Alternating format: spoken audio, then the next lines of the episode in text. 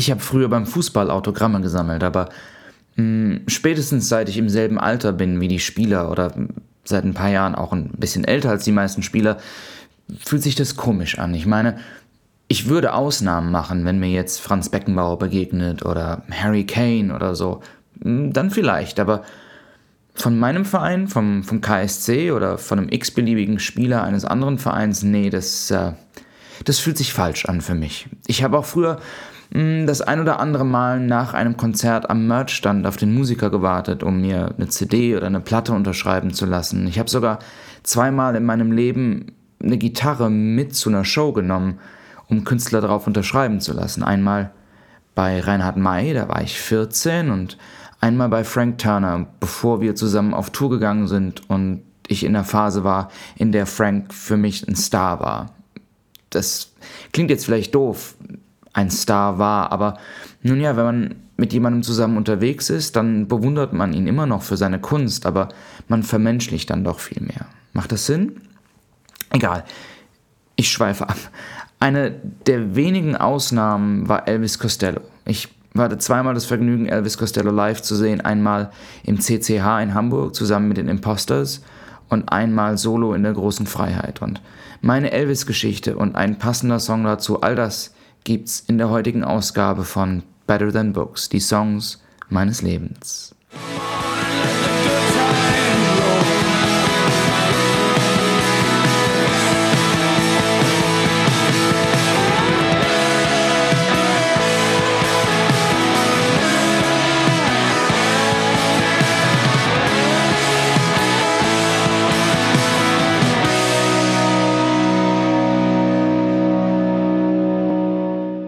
Hallo und herzlich willkommen zur neuen Folge von Better Than Books, die Songs meines Lebens. Mein Name ist John Allen, ich bin Singer-Songwriter aus Hamburg und in diesem Podcast erzähle ich euch von, ach, ihr wisst schon, das, was ich eben immer mache, Songs, Geschichten und das Ganze drumherum. Aber mh, mm, auch heute möchte ich wieder damit anfangen, ein paar Musiktipps loszuwerden. Meine Frau und ich sind umgezogen gerade und haben jetzt endlich keinen Schuhkarton mehr, in dem wir wohnen, sondern so eine richtige ausgewachsene Wohnung mit einem kombinierten Wohn- und Esszimmer. Und in diesem kombinierten Wohn- und Esszimmer steht ein Smart Speaker, ein kluger Lautsprecher, dem man Befehle geben kann. Und ich habe ihn darauf programmiert, morgens, wenn ich aufstehe, klassische Musik zu spielen.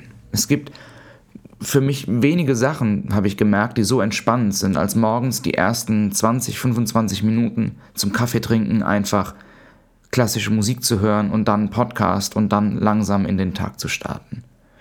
Und mein Morgenalbum der Wahl ist aktuell die Neuveröffentlichung von Lang Lang mit den Bach-Goldberg-Variationen. Ist unglaublich schön und die Klassikwelt streitet ja immer wieder so ein bisschen über Lang Lang. Ist der nur gehypt? Ist der wirklich so gut, wie die Welt tut? Und er trägt so ein bisschen das Image des klassischen Popstars wie ein Makel mit sich rum. Aber ich kann nur sagen, er wurde vielleicht als Dreijähriger von seinen überambitionierten Eltern ans Klavier gebunden. Aber hey, hat sich gelohnt. Und dazu hat gerade noch Wolfgang Niedecken ein neues Album veröffentlicht. Ich habe ja wirklich eine Schwäche für Bab und da werde ich wohl irgendwann auch mal eine Folge drüber machen, mal schauen, Dazu gibt es vielleicht dann sogar ein Cover, ich auf Kölsch, das könnte ein bisschen peinlich werden, aber egal. Also, meine Musiktipps des Podcasts Lang Lang, die Bach-Goldberg-Variation und das neue Album von Wolfgang Niedecken. Hört mal rein, wenn ihr Bock drauf habt. Jetzt aber Elvis Costello. Ich erinnere mich, dass ich mal eine Preisverleihung gesehen habe, bei der Elton John an Elvis Costello einen Preis verliehen hat und sich künstlich darüber aufgeregt hat, dass diese Geschichte mit dem Künstlernamen ja schon eher schwierig sei. Bevor ich weiter erzähle, muss man dazu wissen, Elton John und Elvis Costello sind sehr eng befreundet. Aber Elton John sagt also bei dieser Rede, er selbst habe sich nach zwei eher obskuren Jazzmusikern benannt, dem Saxophonisten Elton Dean und dem Sänger Long John Baldry. Man wolle ja und müsse eigentlich auch subtil bleiben. Sein guter Freund sei vollkommen in die Vollen gegangen und Elton John sagt, The Twat chose Elvis. Elton John verschweigt an der Stelle, dass sein Künstlername auch einen Zweitnamen hat. Elton John heißt nämlich eigentlich gar nicht Elton John, sondern Elton John heißt mit vollem Künstlernamen Elton Hercules John. Nun gut. Ich das erste Mal von Elvis Costello gehört habe, das weiß ich gar nicht mehr genau. Aber Was ich weiß, ist, dass ich von Anfang an fasziniert war von dieser Stimme, von diesem warmen Vibrato bei den ruhigeren Songs und von diesem rotzigen bei den lauteren. Diese Vielfalt, ich glaube, es gibt nur ganz wenige Künstler im Pop-Bereich, die so vielfältig sind. Bob Dylan vielleicht, Paul Simon, aber mehr, da wird es schon dünn bei mir, muss ich sagen. Und Elvis Costello kann einfach übergangslos zwischen Jazz und Blues und Punk und Rock'n'Roll und sanfter, cheesiger Ballade wechseln und dabei doch irgendwie immer zu Hause klingen. Und als Elvis Costello nach Hamburg kam, beschloss ich, alle meine, alle meine, wie sagt man, Prinzipien über Bord zu werfen und ihm aufzulauern. In der großen Freiheit ist es nämlich so, dass der Künstlereingang nicht hinter Zäunen versteckt ist, sondern der Nightliner in der Seitenstraße halten muss. Wer also weiß, wohin man gehen muss, der kommt einfach an Künstler ran. Ähm, weil der Künstler immer über die Straße muss, um zum Bühneneingang zu kommen. Und weil ich nach der Show nicht noch ewig warten wollte und den Nachmittag frei hatte, beschloss ich, Elvis Costello einfach vor der Show aufzulauern. Und ja, ich kam mir seltsam vor. Da war ich und eine Handvoll anderer Verrückter neben einem Bus mit abgedunkelten Fenstern und wir warteten. Wie so Creeps. Aber ich mach's kurz. Als Elvis rauskam, hätte er nicht netter, charmanter oder witziger sein können. Unter meiner Regenjacke, immerhin war es Oktober und es ist Hamburg, habe ich ein Beatles-T-Shirt angehabt und Elvis fing sofort an, mit mir über die Beatles zu sprechen. Was wohl auch daran gelegen haben mag, dass ich der einzige der Wartenden war, der so halbwegs einen geraden englischen Satz herausbekam. Ich meine, Elvis hat mit jedem kurzen Smalltalk gemacht, aber irgendwie scheine ich den Eindruck vermittelt zu haben, als einziger und brauchbarer Smalltalk-Partner zu sein. Und Elvis, der in Liverpool aufgewachsen ist, hat natürlich einiges zu den Beatles zu sagen und am Ende haben wir gut 30 Minuten damit verbracht zu fachsimpeln und Shopping-Tipps auszutauschen, weil Elvis unbedingt für die Schuhe, äh, noch Schuhe für die Show abends wollte und dann war er auch verschwunden. Und bei der eigentlichen Show abends legt er für mich die Messlatte für eine Solo-Show gewaltig nach oben. Neben Springsteens Broadway-Show, wer Netflix hat, unbedingt Bruce Springsteens Solo-Broadway-Show angucken, war das Konzert von Elvis Costello in der großen Freiheit wohl das beste Solo-Konzert, was ich je gesehen habe. Und Elvis Costello zeigt eben auch, dass er neben seinen musikalischen Fähigkeiten auch der perfekte Entertainer ist. Und dann, ja, dann kam der Song. You know, You might think I'm mighty funny, sagt Elvis. But you know what? The really funny guy is God. You know, and if you don't think God is funny, just look at the person next to you. Dann Akustikgitarre, dann die erste Zeile. Paul Simon hat mal gesagt, dass für ihn die erste Songzeile entscheidend ist, ob er einen Song mag oder nicht. Und die erste Zeile muss dich greifen, sagt Paul Simon. Journalisten, Essayisten sagen das gleiche über die ersten drei bis vier Sätze eines Artikels. Wer würde ein Buch weiterlesen, dessen erste zehn Seiten einen über alle Maßen langweilen? Also die erste Zeile. Und was für eine erste Zeile. I wish you'd known me when I was alive. I was a funny fellow. Oh, hättet ihr mich nur kennengelernt, als ich noch am Leben war. Ich war ein ganz schön lustiger Kerl. Der Refrain, Now I'm dead, now I'm dead, now I'm dead, now I'm dead, and I'm going on to meet my reward. I was scared, I was scared, I was scared, I was scared. You might have never heard, but God's Comic.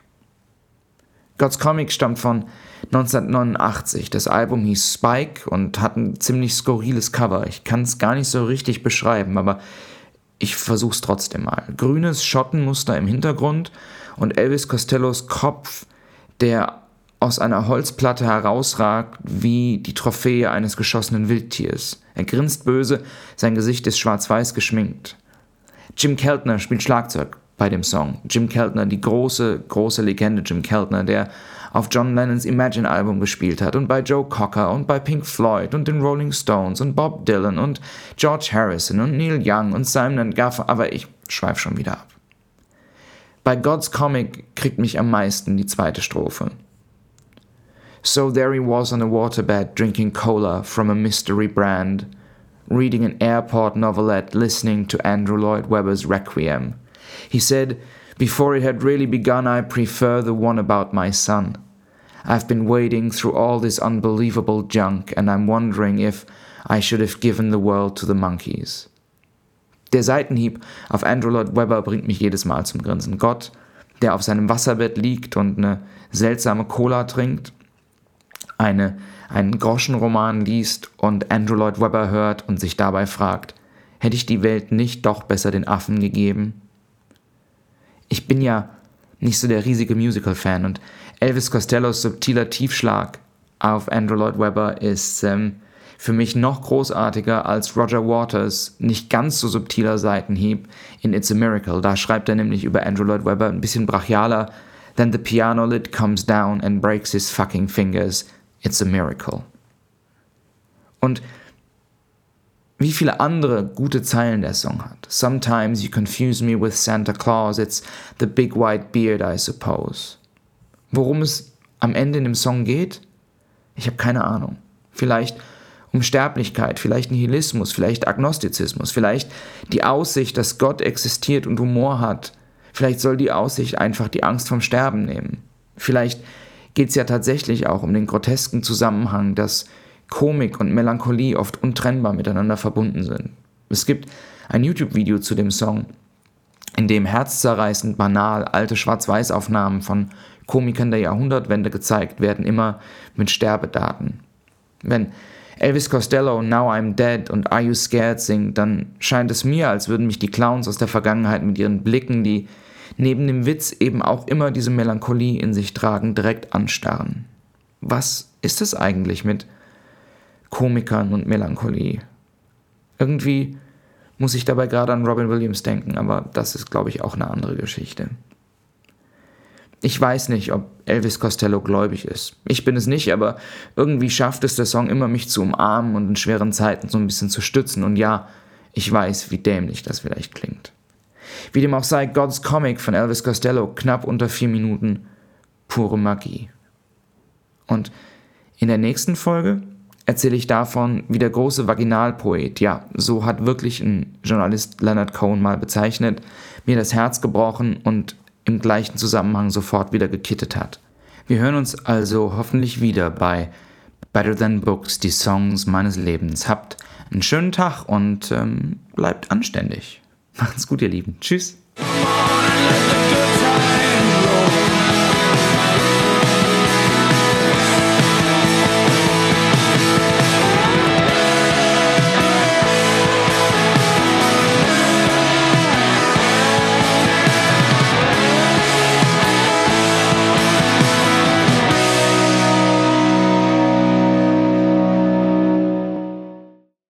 Wenn euch dieser Podcast gefällt und ihr wissen wollt, wie God's Comic von mir gespielt klingt, dann klickt mal rein unter www.patreon.com slash Allen. Ab einem Dollar pro Monat könnt ihr mich bei Patreon unterstützen und ihr bekommt zwar in etwas unregelmäßigen Abständen, wie ich zugeben muss, aber immer wieder kleine Goodies zugesteckt. In den letzten beiden Monaten gab es zum Beispiel Demos von Songs, die auf mein neues Album gepackt werden und ja, es gibt auch immer wieder Coverversionen analog zum Podcast. Jetzt gleich, wenn ich fertig bin, den Podcast zu schneiden und hochzuladen, werde ich mich dran setzen und werde God's Comic für euch aufnehmen. Also schaut mal rein unter www.patreon.com slash dearjohnallen.